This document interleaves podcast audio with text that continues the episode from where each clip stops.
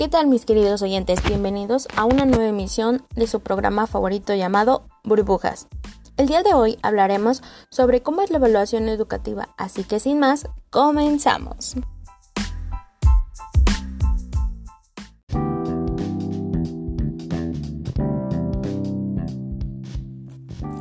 Tenemos como principal objetivo a qué se refiere la evaluación.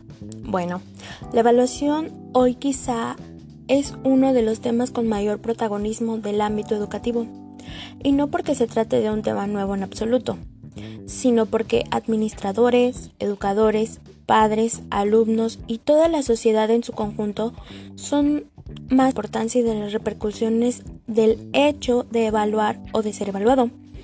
También existe quizá una mayor conciencia de la necesidad de alcanzar determinadas cuotas de calidad educativa de aprovechar adecuadamente los recursos, el tiempo y los esfuerzos.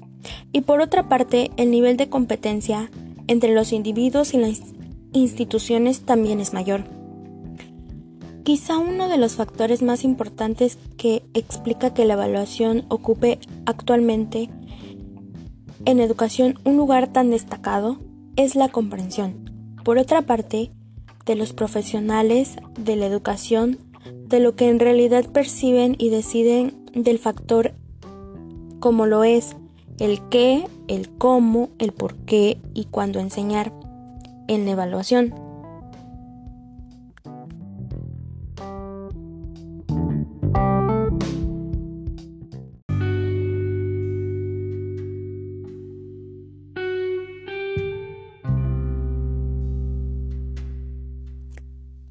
La evaluación se caracteriza por ser un proceso que implica recogida de información con una posterior interpretación en función del contraste con determinadas instancias de referencia o patrones de deseabilidad.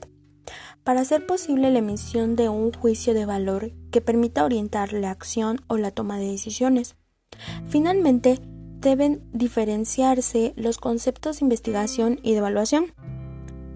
Ambos procesos tienen muchos elementos en común, aunque se diferencian por sus fines, los cuales son la evaluación es un proceso que busca información para la valoración y no la toma de decisión inmediata. Se centra en un fenómeno particular, no pretende generalizar a otras situaciones. También la investigación es un proceso que busca conocimientos generalizables, conclusiones, que serían los principios, leyes o teorías, no tiene necesidad de una aplicación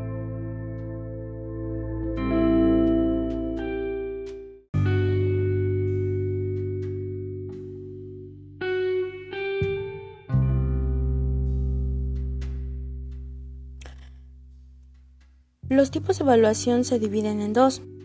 Sería la función formativa. Esta es la evaluación se utiliza preferentemente como estrategia de mejora y para ajustar sobre la marcha los procesos educativos de cara a conseguir las metas u objetivos previstos. Es la más apropiada para la evaluación de procesos, aunque también es formativa la educación de productos educativos siempre que sus resultados se empleen para la mejor de los mismos. Suele identificarse como la evaluación continua. La siguiente sería la función sumativa. Suele aplicarse más en la evaluación de productos, es decir, de procesos determinados, con realizaciones precisas y valorables. Con la evaluación no se pretende modificar o ajustar o mejorar el objeto de la evaluación, sino simplemente determinar su valía en función del empleo que se desea hacer del mismo posteriormente. La evaluación también se divide en tres. La primera es la evaluación inicial.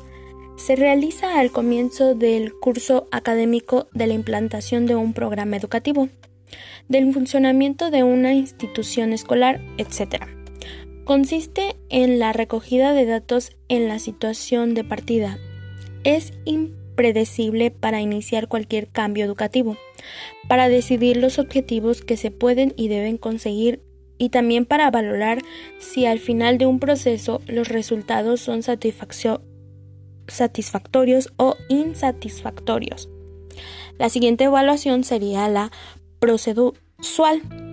Consiste en la valoración a través de la recogida continua y sistemática de datos del funcionamiento de un centro de un programa educativo, del proceso de aprendizaje de un alumno, de la eficiencia de un profesor, etc. A lo largo del periodo del tiempo fijado para la concepción de unas metas u objetivos.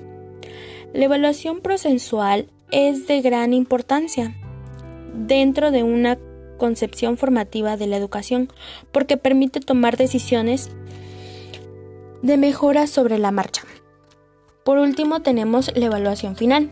Consiste en la recogida y valoración de unos datos al finalizar de un periodo de tiempo previsto para la realización del aprendizaje, un programa, un trabajo, un curso escolar, etc. o para la concepción de unos objetivos.